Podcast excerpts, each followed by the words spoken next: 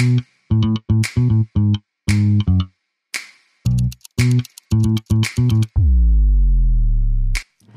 und herzlich willkommen zu einer neuen Folge vom Body Love Podcast. Ich treffe mich hier jede Woche mit einer Frau, um mit ihr über ihre Beziehung zu ihrem Körper, ihrer Seele und sich selbst zu sprechen. Welche Mindfucks und Irrtümer sie bereits loslassen konnte und wie ihr aktueller Beziehungsstatus zu sich selbst eigentlich gerade so ist. Ich bin Judith McKay, Gründerin von Body Love Coaching. Und ich begleite Frauen darin, endlich Frieden zu schließen mit sich selbst. And you know what? Self-love is so sexy.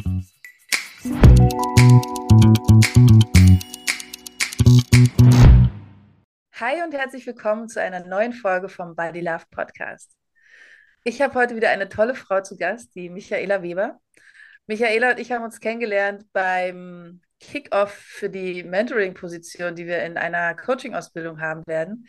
Das fängt in einem Monat an und ähm, ich finde, dass Michaela eine ganz interessante Frau ist und habe total Lust, mich mal mit ihr zu unterhalten. Insofern, hallo Michaela, herzlich willkommen. Stell dich gerne selbst mal vor. Hallo, voll schön, dass ich da sein darf. Ja. Ich, ähm, ich bin Michaela, ich bin 33 Jahre äh, jung, komme aus Bayern und freue mich heute total hier zu sein. Ja. Schön. Ja, ich freue mich auch sehr. Ähm, meine Lieblingseinstiegsfrage ist ja immer, wie ist dein Beziehungsstatus zwischen dir und deinem Körper gerade? Das finde ich eine schöne Frage. Sehr vertraut. Hm, das ist schön. Sehr Sehr vertraut. Mhm. Und ähm, würdest du sagen, das war schon immer so, dass ihr sehr vertraut miteinander seid? Nein, gar nicht. Mhm. Wie bist du da hingekommen? Verrat uns mal, wie du da hingekommen bist, jetzt sagen zu können, wir sind sehr vertraut miteinander. Mhm. Also wir haben viel durchgemacht miteinander, Mhm. 33 Jahre. Und ja, ich glaube, das kennen wahrscheinlich mehrere Menschen in der Pubertät oder im jungen Erwachsenenalter. Habe ich mir oft gedacht, wieso ist das nicht so und wieso ist das nicht Mhm. so und ich hätte das gern lieber so. Aber absurderweise habe ich lernen können, dadurch, wenn es mir mal nicht so gut gegangen ist, wie stark mein Körper ist. Mhm. Also ich hatte schon, ich hatte vor ein paar Jahren einen kleinen Unfall mit dem Roller. Gar, gar nicht schlimm eigentlich, aber mich hat's ordentlich geschmissen. Mhm. Und ich habe echt ähm, kurz Angst gehabt, dass ich jetzt irgendwelche inneren Blutungen oder was habe. Und ich hatte nichts. Also ich hatte Schürfwunden, Prellungen, Schleudertrauma, diese üblichen Sachen, aber nichts, wo lang anhaltend ist. Und ich erlebe das immer wieder, immer wieder, wenn ich so eine Phase habe, wo ich mir denke, oh, denke ich mir Wahnsinn, was der aber im Umkehrschluss für mich macht. Ja, Und das ja. ist so Wahnsinn, was der, was der mir alles durchgehen lässt und trotzdem funktioniert. Und auf der anderen Seite auch, ähm, wie wundervoll der sich selber wieder repariert, wenn ich mal nicht so aufgepasst habe. Und daher, Ja, dieses sich selber reparieren, finde ich, ist auch echt, es ist halt einfach wie so ein kleines Wunder.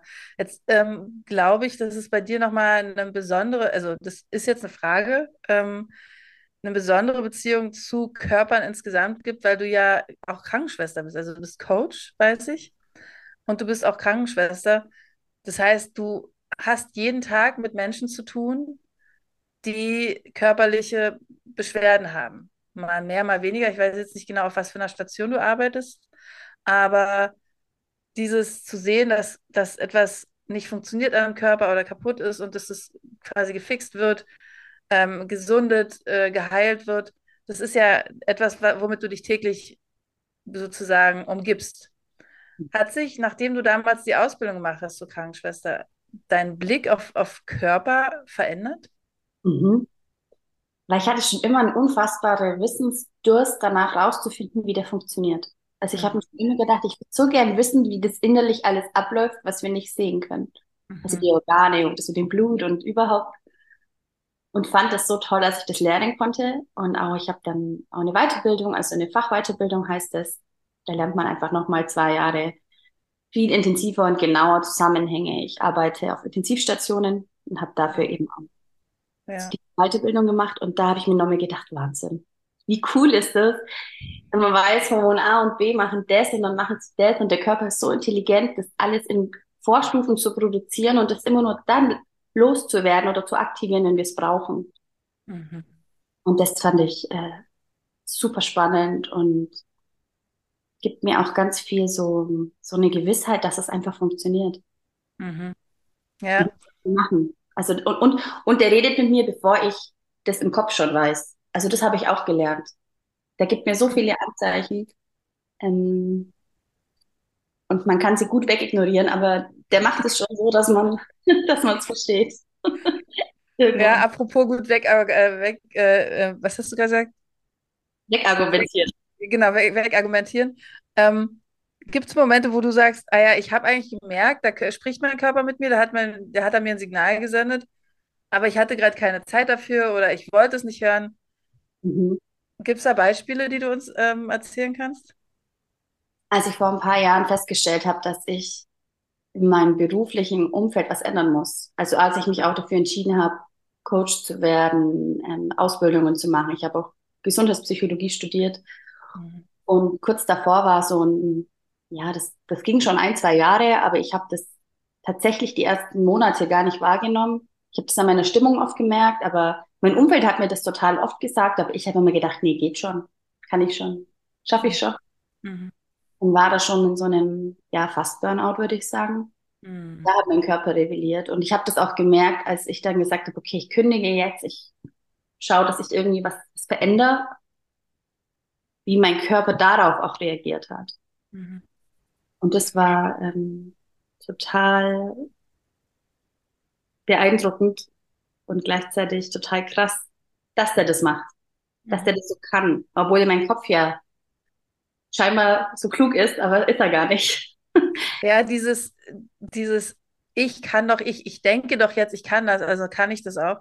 Was waren denn so körperliche Signale vor dem Fast-Burnout, wo du jetzt im Nachhinein sagen kannst, naja, das waren schon eigentlich Anzeichen meines Körpers, dass er mir eigentlich sagen will, hm, ist nicht die richtige Richtung, in die du da gerade gehst. Ich war permanent erschöpft. Also ich war total schnell erschöpft. Ich habe keine Energie, das so war mehr gehabt, auch wenn ich geschlafen habe. Also ich kann schon immer gut schlafen, das ist nie mein Thema. Mhm. Es war nie ausreichend. Also ich war immer sofort nach einer Kleinigkeit wieder müde und ähm, ich hatte ab irgendeinem Punkt auch keine Kraft mehr, mich jetzt für irgendwelche neuen Sachen noch groß aufzuraffen. So, ich wollte meine Ruhe. Mhm. Also ich wollte Stille und habe die halt nicht bekommen, weil so viel los war im Außen. Mhm. Da habe ich das sehr gemerkt. Und ich hatte Bauchweh. Also ich, bei mir geht immer alles auf den Bauch. Viele haben ja Kopfweh oder Rücken. Ich hatte Bauchschmerzen. Mhm. Und habe das dadurch dann auch natürlich rückwirkend viel besser verstanden wie in dem Moment, aber. Ja.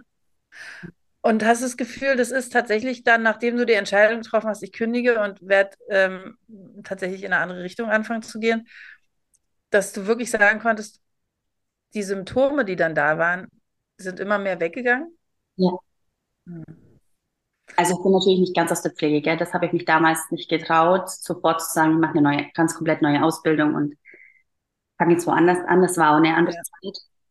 Für ja. mich an einem anderen Punkt in meinem Leben, wo ich das gar nicht gesehen habe, dass das geht. Mhm. Das ist anders, aber damals habe ich mir gedacht, nee, das ist gar nicht möglich. Da war mein Mindset einfach noch sehr anders. Mhm. Aber trotzdem, ähm, ja, war das extrem, wie, wie befreit ich mich auf einmal gefühlt habe. Mhm. Ich habe die Entscheidung getroffen und auf einmal war so zehn Kilo fallen von mir weg. So. Wie so eine Last, ne? Ja, ja. Kann ich total nachempfinden. Und dann hast du ja mit einer Coaching-Ausbildung gestartet. Ja, genau. Mhm. Also ich habe studiert. Ich habe ja. studiert, weil ich mir dachte, ich möchte schon was aufbauen. Ich finde Gesundheit, Krankheit ganz interessant. Das ist schon mein Ding, aber ich will eher Richtung Gesundheit. Nicht immer so Mangel, sondern mehr zur Fülle.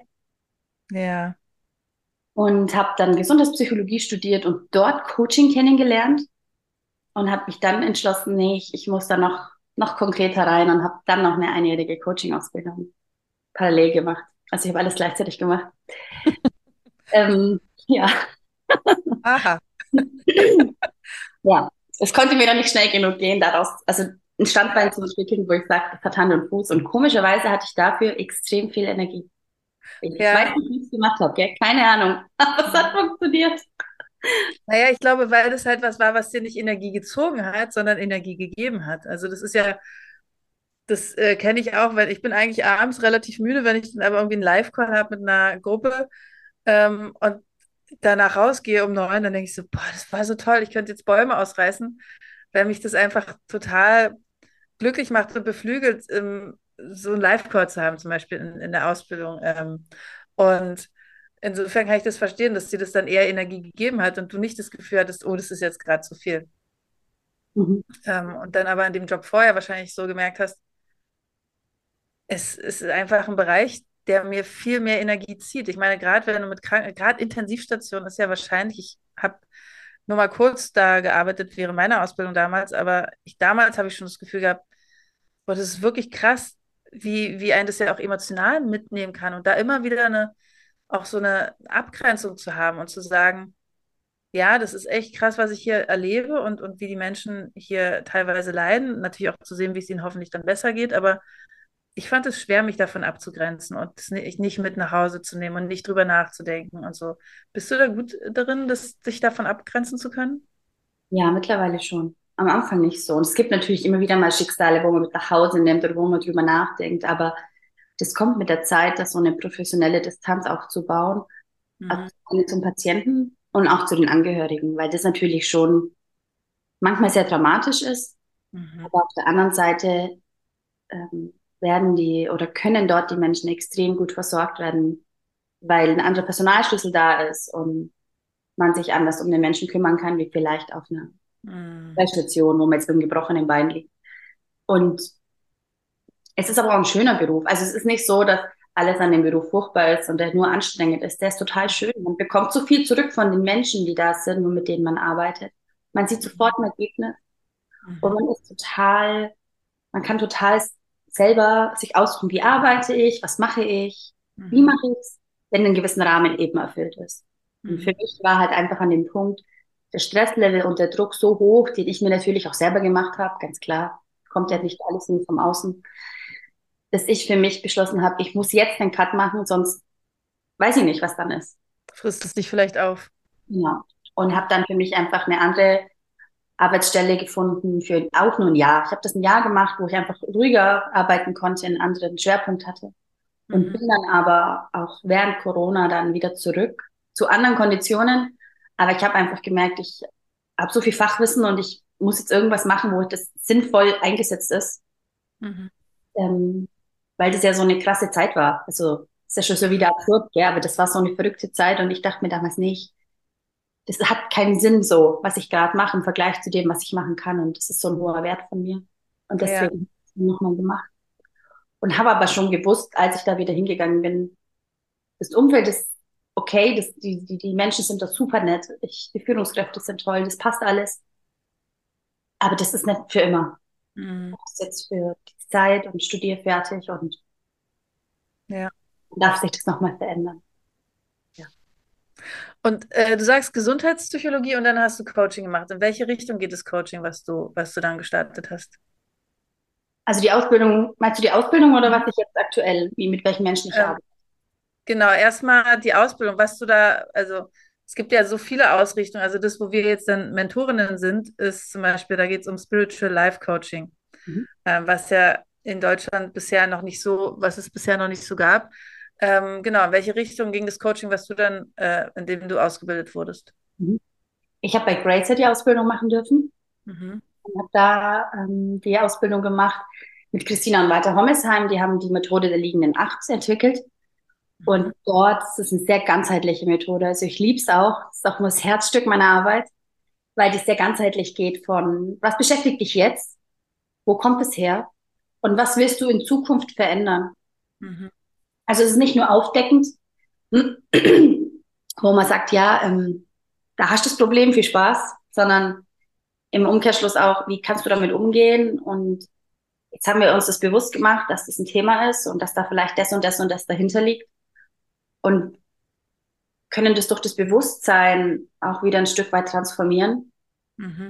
Und wie gehst du damit aber in der Realität um? Also was ist so der nächste Step? Wo willst du hin? Was ist so die Goldversion deines Lebens? Und mich hat das so fasziniert, diese ja, Ganzheitlichkeit dahinter. Dass es einfach ein Anfang, ein Ende hat und das ist auch okay und derjenige kann mit mir oder ich kann die Intensität steuern, je nachdem, wer mir gegenüber sitzt, wie ähm, erfahren der Coach vielleicht schon ist oder wie, wie weit derjenige jetzt auch gehen möchte.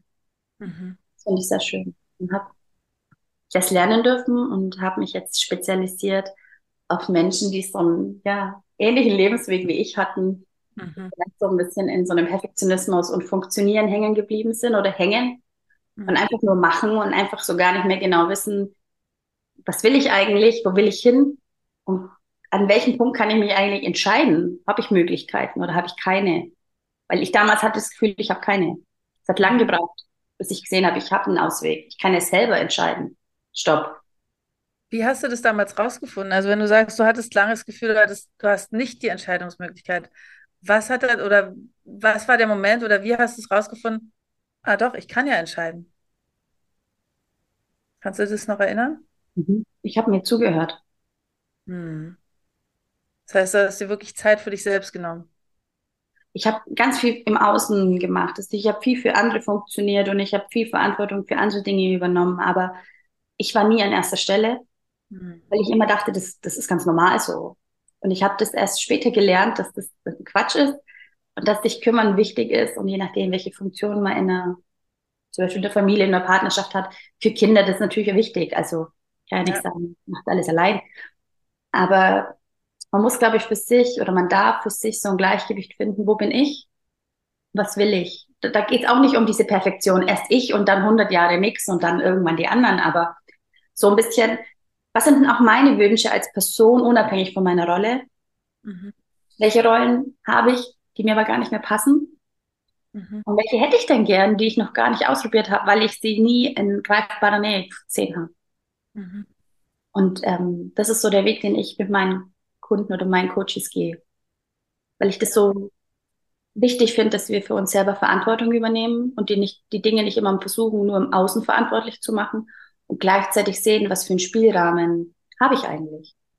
Den haben wir alle, aber in unterschiedlichen Größe, klar, jeder hat andere Voraussetzungen. Aber ich, wenn ich dann mal einen Schritt weiter bin, dann, dann wird der größer und beim nächsten Mal wird er wieder ein bisschen größer und, und ja. Und ich glaube, das ist ein ewiger Prozess und kein, kein Endziel, sondern das ist immer so ein, was ist jetzt wichtig? Ah ja, okay. Und was ist jetzt wichtig? Ah ja, das. Mhm. Ja, und auch, also was du gerade gesagt hast, jeder in seinem eigenen Rahmen. Und natürlich, man hat nicht immer irgendwie die, die großen finanziellen Möglichkeiten oder auch äh, zeitlich die Möglichkeit, gleich die, etwas zu verändern. Aber was du eben auch meintest mit der Selbstverantwortung. Ähm, was ich immer machen kann, ist zu entscheiden, wie ich mit Situationen umgehe, wie ich mit etwas umgehe, was passiert von außen oder auch was mir äh, so passiert. Und da habe ich eigentlich schon immer die Möglichkeit zu entscheiden, wie will ich damit umgehen. Will ich jetzt den Autofahrer, der links an mir vorbeigezogen ist und dann sich vorne reindrängelt, äh, wütend auf den sein und total rummotzen? Oder will ich mir sagen, naja, ich finde es nicht cool, ich würde es nicht machen, aber es ist seine Entscheidung. Ich will jetzt diese Wut in mir gar nicht erst entwickeln die steckt ja in mir und nicht in dem Menschen, der dann da vorne mit seinem Auto ist. Ähm, und das sind ja so im Kleinen schon Situationen, wo man halt sagen kann, ich bin für mich selbst verantwortlich. Und natürlich kann man dann Step für Step gehen und sagen, okay, und jetzt will ich gucken, ich will mich zum Beispiel beruflich verändern. Ich kann aber nicht meinen Job kündigen, weil da verdiene ich ja erstmal gar kein Geld mehr. Aber was gibt es denn für Möglichkeiten zu sagen, ähm, ich kann das vielleicht nebenberuflich machen oder so. Ich glaube, in die Richtung meintest du das, oder? Also mit der Selbstverantwortung? Ja, voll. Weil so wie du sagst mit dem Autofahrer, vielleicht, und das ist, glaube ich, das, was wir impulsiv sofort machen. Wir bewerten, ah, so ein Idiot, wieso macht er das? Muss ich bremsen? Ja. ja. Vielleicht muss der wirklich dringend irgendwo hin. Also, das ist natürlich nicht immer die Lösung, aber vielleicht hat der eine Situation, wo er das jetzt als einzigen Weg sieht. Und ich denke mir manchmal, vielleicht ist doch Energieverschwendung, wenn ich mich immer für das Verhalten anderer aufrege, statt dass ich mir einfach gucke, okay, bremse ich halt. Vielleicht sollte ich auch ein bisschen langsamer fahren. Also, mhm. weiß, also das ist, glaube ich, schon immer so ein Geben und Nehmen. Das ist Total. nie. Ja. Und womit ich mich gerade viel befasse, das passt vielleicht ganz gut da rein gerade, ist tatsächlich die Gefühle, die sozusagen in mir passieren durch Verhalten von anderen ja. auch mal zu beobachten, was macht es mit mir? Weil, wenn ich jetzt irgendwie auf meinen Mann sauer bin, Dann Mhm. kann ich ihn entweder anmotzen und dann kann, oder vielleicht ist er nicht da, dann kann ich ihm eine Nachricht schicken oder irgendwie eine Sprachnachricht oder was auch immer. Oder ich kann erstmal einen Schritt zurücktreten und mir denken, okay, ist es jetzt wirklich so dramatisch? Was daran ist wirklich schlimm? Und welches Bedürfnis vor allen Dingen ist bei mir jetzt dadurch nicht erfüllt? Und liegt es wirklich in seiner Hand? Oder ist es eigentlich etwas, wo ich gucken kann, dass ich irgendwie da mir das Bedürfnis erfüllen kann? Aber so diese, wir, wir Menschen sind ja irgendwie schnell dabei, irgendwie die Gefühle, die wir haben, zu sagen, ja, weil das und das passiert ist, bin ich jetzt sauer, bin ich jetzt das und also habe ich jetzt dieses Gefühl in mir. Ja. Ähm, und ich finde das einen mega spannenden Prozess. Ich lese auch ein ganz gutes Buch gerade dazu, sich wirklich klar zu machen, ich kann entscheiden, wie ich mich fühlen will. Natürlich nicht in jeder Situation, wenn irgendwie ein schlimmer Schicksalsschlag passiert ist. Natürlich ist dann erstmal eine völlig, völlig natürliche Reaktion, über die ich jetzt nicht großartig nachdenke. Aber es gibt ja dann irgendwann den Moment, wo ich anfange zu reflektieren und, und sagen kann, ich bin gerade so tief traurig darüber und ich will gerade mit dieser Trauer noch sein. Oder ich will gucken, wie ich die Energie dieser Trauer irgendwie umwandeln kann in etwas, was auch für mich hilfreich ist. Mhm. Ähm, Absolut. Also das, was du da ansprichst, ist so wichtig, weil das ist auch der Kern meiner Arbeit, mit Gefühlen zu arbeiten. Also das ist ja, die Methodik, die quasi dahinter steht, zu sagen, wie ich, ich nehme das Gefühl wahr, was jetzt da ist und arbeite mit dem und schaue mir das an, weil das ist ja so die Art und Weise, wie unser Körper mit uns kommuniziert. Also genau. nicht drücken und aua und es tut weh, Mhm. sondern vor allem über unsere Gefühle. Und was du gesagt hast mit deinem Partner, das finde ich voll das schöne Beispiel, weil ich glaube, es geht jedem mal so, dass man mal einfach mal ausflippt oder sich denkt, mein Gott, wieso hast du das gemacht? Mhm. Aber im Endeffekt würde ich jetzt mal deinem Mann unterstellen, dass er das nicht macht, um dich zu nerven, sondern Mhm. unbewusst, warum auch immer, hat er was liegen lassen oder sich da, sich da Ja, ein bisschen geärgert. Und nicht, weil er sich dachte, also, wie kann ich dich heute am besten auf die Palme? genau. Was kann ich heute tun, um meine Frau so richtig schön zur Weißglut zu bringen? Genau. Also, das wird vermutlich nicht seine Intention sein. Nee. Und ich glaube, dass da ganz viel auch mit Sprechen gut ist. Weißt einfach zu sagen, du, hat mich heute richtig geärgert. Ja, absolut. Also wir hatten heute früh erst so eine Situation, so ein Beispiel. Wir standen auf der Straße mit mehreren Nachbarn, weil ich die Kinder eingesammelt habe und dann zur Schule gebracht habe. Und er war auch dabei und dann ist er halt aus meinem Gefühl her plötzlich einfach losgegangen und in unser Haus zurückgegangen. Und ich habe zweimal gerufen, Tschüss, Dylan. Und er hat halt nicht reagiert. Und in meinem Kopf ist passiert, ah, der ist jetzt wegen irgendwas beleidigt und ist abgezogen. Ähm, und normalerweise würde ich dann oder hätte ich früher gesagt, ja, warum ist er denn jetzt schon wieder sauer oder beleidigt? Ich habe doch gar nichts gemacht. Ich habe aber diesmal auf dem Schulweg, als die Kinder dann so vor sich hingelaufen sind, ihn angerufen und habe gesagt, du, ich wollte nur kurz checken, war alles okay? Und er so, ja, ich hatte das Gefühl, es gibt einfach nichts mehr zu sagen, deswegen bin ich reingegangen. Dann habe ich gesagt, aber ich habe dir zweimal Tschüss zugerufen und du hast nicht reagiert. Und er so, ach so, nee, das habe ich nicht gehört. Und damit war die Situation aufgelöst und es kam zu keinem Streit und keinem, ich denke den ganzen Vormittag darüber nach, was ist schon wieder los? Und das ist so hilfreich, weil wir wissen eigentlich so gut wie nie, was der andere gerade denkt. Wir können es interpretieren, aber wir können eigentlich so gut wie nie wirklich wissen, was der andere denkt, bis er es nicht ausgesprochen hat. ja. Und ähm, die, das Gefühl, was aber in mir passiert wäre, wäre, dass ich den ganzen Vormittag, im, im blödsten Fall jetzt mal, das mit mir rumgetragen hätte als so ein Gefühlscontainer. So, ja, ich bin jetzt irgendwie genervt, weil er ist wegen irgendwas sauer. Ich weiß aber gar nicht was, weil ich habe ja gar keinen Grund gesehen. Mir ganz viele Gedanken darüber gemacht hätte und das so mit mir rumgeschleppt hätte. Weißt du? Und so konnte ich einfach ansprechen, habe eine Lösung dafür gehört und dann war alles gut. Und selbst wenn er sauer gewesen wäre, hätten wir dann darüber sprechen können. Ne? Aber das passiert, glaube ich, einfach wirklich oft. Und da schieben wir, und da kann ich mich auch nicht ausnehmen, so, so ganz schnell irgendwie die Verantwortung zu dem anderen. Ich bin ja jetzt nur wegen dir in diesem Gefühl drin. Und das ist, glaube ich, tatsächlich ein Irrtum. Ich glaube, es ist wirklich wichtig, sich bewusst zu machen, ich entscheide mich irgendwie, naja, oder mein Unterbewusstes entscheidet sich, jetzt in diesem Gefühl festzuhängen. Und ich kann aber versuchen, bewusst darüber nachzudenken, will ich in dem Gefühl sein, um welches Bedürfnis geht es mir? In dem Fall geht es mir um Harmonie und die will ich gerne haben. Insofern ist es, wenn ich dieses Bedürfnis erfüllt haben will, mein Job, mich darum zu kümmern. Schweife ich jetzt zu sehr ab oder ist es verständlich, was ich sage? Ich glaube, es geht einfach darum, wenn ich es richtig verstanden habe, und so sehe ich das auch, wenn ich ein Gefühl habe, das mir gerade nicht passt, sage ich jetzt mal, dass ich einfach mhm. den anderen, der dabei beteiligt ist und den ich jetzt erstmal verantwortlich mache, nachfrage, mhm. wie das denn gemeint war. Das ja. ist ja alles. Also ich, ich sage ja nicht, hast du jetzt mit Absicht nicht Tschüss gesagt? Mhm. Genau. Ja. Ich habe was gesagt, du hast nicht reagiert, ist was. Mhm. Es ist wertfrei zu kommunizieren und ich glaube, dass damit so viel Wind aus den Segeln genommen wird, dass vielleicht war der jetzt auch schon bei der Arbeit im Kopf oder keine mhm. Ahnung, wollte noch was frühstücken oder ich, ich weiß es nicht. Ja, absolut. Ja. Ich mir was holen, weil, ach ja, genau, das wollte ich noch mitnehmen in die Arbeit. Mhm. Ohne es bös gemeint zu haben und hat vielleicht gedacht, ja, du bist jetzt schon beschäftigt mit den Kids und passt schon. Ja. Und das, was du vorhin halt auch gesagt hast, du hast dir dann halt zugehört. Ja. Also das ist ja, es geht ja auch in der Beziehung mit mir selbst so, ne? Dieses, ich höre mir selbst zu und ich erkenne überhaupt mal an, was ich für Bedürfnisse habe. Ich, ich spule den Tag nicht einfach so ab, wie er halt immer ist und es ist halt der Alltag und ich kann ja sowieso nichts ändern. So dieses klassische, wie geht's dir?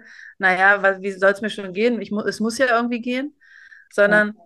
ich mache mir bewusst, indem ich mir zuhöre, was brauche ich eigentlich? Wenn ich merke, ich bin bei einer Arbeitsstelle oder ich bin in einer Beziehung oder ich bin in irgendeiner anderen Situation, wo ich immer wieder die gleichen eher schwierigen Gefühle empfinde, dann ist es wichtig, anzufangen, mir selbst zuzuhören, zu gucken, warum geht es mir da so? Also was du ja vorhin auch mit dem Coaching beschrieben hast. Und wie will ich eigentlich, dass es mir geht? Und was kann ich machen? Und da geht es dann wieder um Bedürfnisse. Welches Bedürfnis ist da und wie kann ich das erfüllen? Jetzt auch mal unabhängig vom Außen. Absolut. Und das ist so wichtig, weil eigentlich ist der einzige Mensch, wo wir das wirklich in der Hand haben, sind nur wir. Das haben wir bei unserem Partner nicht, bei unseren ja. Kindern nicht, bei ja. unseren Freunden nicht. Also je weiter die, die Linie geht, desto weniger Einfluss haben wir ja eh. Ja. Und keiner kann Gefühle in dich reintun. Also ja. keiner macht den Kopf auf und sagt hier ein bisschen Wut, ein bisschen Ärger, ein bisschen Traurigkeit und ein bisschen Verzweiflung, Kopf zu, fühl mal. Also das passiert ja nicht. Ja, absolut, genau, aber es ist genau so. Es entsteht in uns und vermutlich ist es oft auch so, dass bei uns einfach ein Muster getriggert wird oder ein Verhalten getriggert wird und dann läuft es ab. Aber ja. ich finde, der erste Schritt zum Verändern und zwar nicht in Form von, es ist total schwierig, sondern verändern in Form von, ich tue mir was Gutes, ist, sich das bewusst zu machen. Wann passiert ja. das? Ich werde jeden Tag zweimal sauer mit meinem Partner. Warum? Was war denn? Was hat mich gestört? Und ist ja. es wirklich die Socke, die irgendwo liegt, oder ist es vielleicht, weil ich mich nicht wertgeschätzt fühle, weil ich gestern erst aufgeräumt habe und jetzt heute schaut es schon wieder aus? Und genau, absolut. an den richtigen Ort zu nehmen und es einfach zu kommunizieren. Das heißt ja nicht, dass danach alles perfekt ist, aber dann weiß der andere auch, warum ich jetzt vielleicht beleidigt bin oder warum ich jetzt vielleicht auch überzogen reagiert habe. Der kann es besser nachvollziehen. Ja, und es kann sich gar nicht erst so hochschaukeln. Ähm, und wenn es halt ist, also bei meinen Kindern merke ich das zum Beispiel, ne, denen ist es halt nicht so wichtig, dass es hier super schön aussieht, sondern denen ist es wichtig, dass sie irgendwie die Sachen, wenn sie aus der Schule kommen, fallen lassen können und spielen gehen können. Das ist aber mein Bedürfnis, dass die Sachen an einen Ort kommen und dass sie einen festen Ort haben, dass sie immer ihre Brotboxen auspacken und so weiter. Aber das, ich kann das nicht in sie reintun, dass sie das gleiche Bedürfnis haben. Ich kann nur ihnen sagen, dass es für mich wichtig ist, dass es eine Regel gibt und dass sie danach ja ihr Bedürfnis, nämlich dass sie wollen spielen, erfüllen können. Aber ich brauche nicht anfangen zu sagen, das muss doch auch ihr Bedürfnis sein, sondern ich kann irgendwie gucken, wie können wir einen gemeinsamen Weg finden. Und das passiert eben nur über Kommunikation. Oder ich kann sie jeden Tag anmotzen und sagen, du hast schon wieder vergessen, deine Brotbox auszupacken und deinen Rucksack dahin zu stellen. Dann bin ich wütend, die Kinder sind irgendwie erschrocken oder genervt von mir und damit ist keinem geholfen. Mhm. Insofern ist es toll, dass du gerade nochmal gesagt hast, es ist halt echt so wichtig, darüber zu sprechen. Ähm, und ja, wie gesagt, außer meine eigenen Gedanken kenne ich die, die Gedanken der anderen nicht. Es ist in der Regel eine Interpretation wenn ich denke, das und das denkt die doch jetzt gerade. Das und das hat Michaela jetzt über mich gedacht, als ich so und so geguckt habe. Es ist eine Interpretation, bis ich, bis ich verstehe und dich gefragt habe, was denkst du dazu?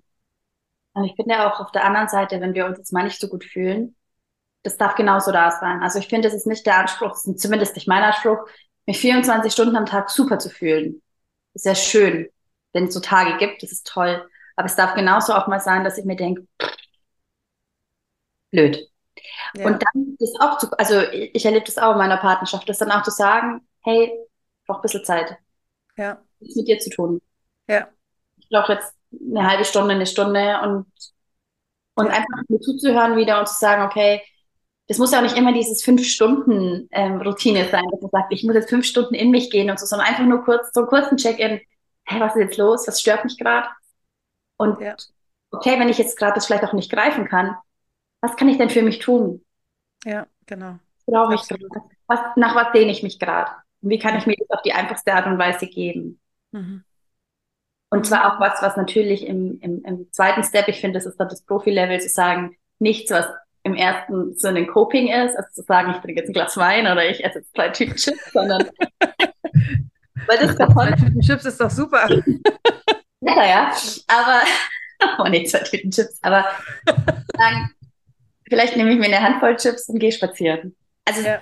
auch da wieder auf sich zu hören, sich das nicht zu verbieten, aber ich glaube jetzt auch zum Thema Body Love zu gucken, dass mein Körper mein Zuhause bleibt und nicht mein, ja. mein Bunker wird, wo ich äh, viele Schichten um mich baue, damit ich nicht mehr zugänglich bin, sondern wirklich zu gucken, wie kann ich ein gutes Verhältnis für mich finden.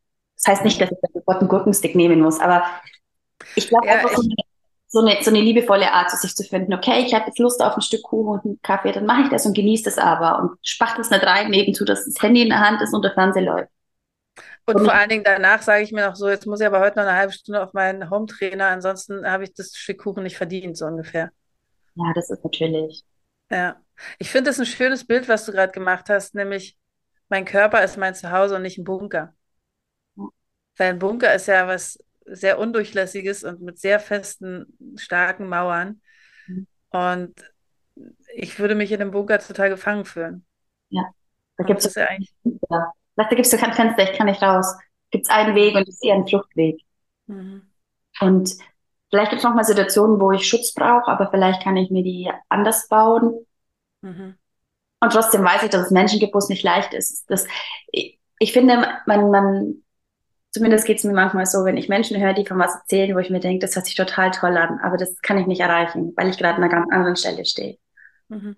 Und dann denke ich mir auf der anderen Seite, wenn es jetzt gerade um sowas geht wie Essen, Trinken, Zeit für sich nehmen, es muss nicht immer dieses Ultimative sein, ich gehe fünfmal in der Woche zum Sport gehe zur Kosmetik, ähm, gehe ähm, noch zum Pilates und dann esse ich nur vegan und Rohkost, sondern vielleicht kann ich für mich so einen Weg finden, wo ich sage, ich mache das einmal in der Woche oder ich gehe einmal am Tag zehn Minuten spazieren. Das, das, das, das Kleine zu finden, weil ich weiß nicht, wie es den Zuhörern hier geht. Ich bin jetzt kein Mensch, der jeden Tag sieben Stunden Freizeit hat und sich denkt, was soll ich heute mit meiner Zeit anfangen, sondern mein Tag, mein Tag ist meistens schon so, dass ich sage, da ist alles so drin, was ich brauche. Und ja.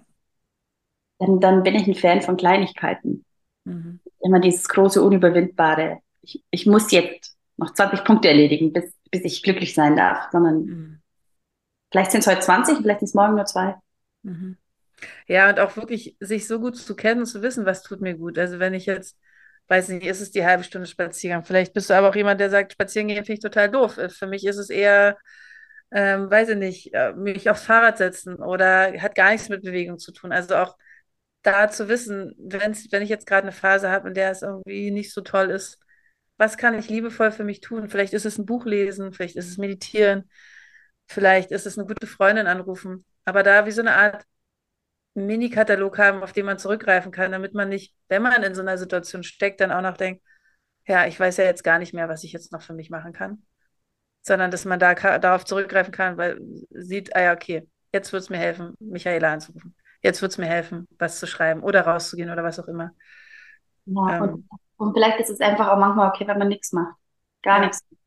Hm. Vielleicht ist es auch okay, wenn man sich mal einen Quatsch im Fernsehen anguckt. Also es, ich ja, finde, ich liebe es. immer nur so, was zu, zu, zu, zu zeigen, was alles super coole Routinen sind, das finde ich auch voll schön. Aber irgendwo sind wir auch ein Mensch und vielleicht geht es gar nicht darum, dass wir eine Perfektion erreichen. Vielleicht geht es einfach nur darum, das Leben lebenswert zu machen. Und zwar mit allem. Ja, Erst wenn ich auch was Blödes erlebe und eine tiefe Phase habe, kann ich eine, einen guten Tag und eine tolle Phase auch ganz anders schätzen. Ja. Und dann wird es besonders. Und ich glaube, es gehört dazu, dass wir, ich sage jetzt mal in Anführungszeichen, negative Erfahrungen machen. Ich glaube, das gibt's nicht wirklich, sondern wir können immer was lernen.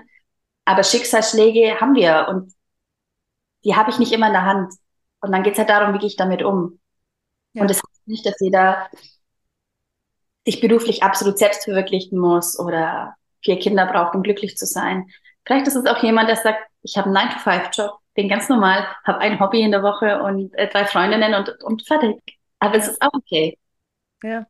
Na, und wie du gerade sagst, ähm, es geht, es ist nicht immer so, dass man permanent glücklich ist oder permanent traurig. Und da fällt, da nehme ich nochmal Bezug auf deinen ursprünglichen Beruf, nämlich Krankenschwester. Eine EKG-Kurve geht ja auch nicht. Also wenn die so geht, dass die halt nur noch ein, ein durchlaufender Strich ist, dann ist halt das Leben vorbei. Sondern Ja. geht es hoch und runter, hoch und runter. Und ich glaube, also das ist für mich immer ein Bild, was ich mir, ähm, was ich mir hochhole, wenn es mir gerade nicht gut geht, mir zu sagen, ja, okay, mir geht es jetzt gerade nicht gut, aber ich weiß, es ist das Leben, das immer bergauf geht irgendwann wieder. Also das ist einfach, das Leben pulsiert, das Leben bewegt sich und es geht hoch und runter und hoch und runter. Und wir können weder den einen Zustand festhalten, noch den anderen Zustand festhalten, sondern es ist, also für mich ist dieses EKG-Kurvenbild immer wieder passend, weil es so zeigt, und mal sind die Hügel ein bisschen höher, äh, super hoch und gehen super tief, mal sind sie weniger hoch, aber es ist halt eine Bewegung drin. Und so ist es eben mit unseren Gefühlen und Gemütszuständen, würde ich sagen auch. Absolut. Und EKG ist auch nicht immer genau gleich. Ja, genau, genau. Das finde ich voll die schöne Metapher. Das muss ich mir merken, das Bild. Total schön. Das Leben ist eine EKG-Kurve. Ich meine, ganz ehrlich, wir würden ohne eine EKG-Kurve ja nicht leben. Also ohne einen Herzschlag. Der Ja, Herzschlag, also den, der gehört nun mal dazu. ja, Schön. absolut. Naja, ich würde sagen, es ist doch eine schöne Schlussmetapher. Schön. Ähm, es war total schön, mit dir zu sprechen, Michaela. Es hat mir ähm, sehr viel Spaß gemacht. Und ich freue mich, dass wir uns eh bald wiedersehen in, in den nächsten Schulungen bzw. Mentorings. Ähm, und ich würde alles, was an Infos zu dir gibt, in die Show Notes packen. Und ähm, wünsche dir heute noch einen wunderschönen Tag, genauso wie allen ZuhörerInnen. Und sag Tschüss, Michaela. Danke dir. Vielen Dank für alles. Hat mich sehr gefreut und fand es wundervoll bei dir. Danke. Schön, dass du da warst. Und tschüss.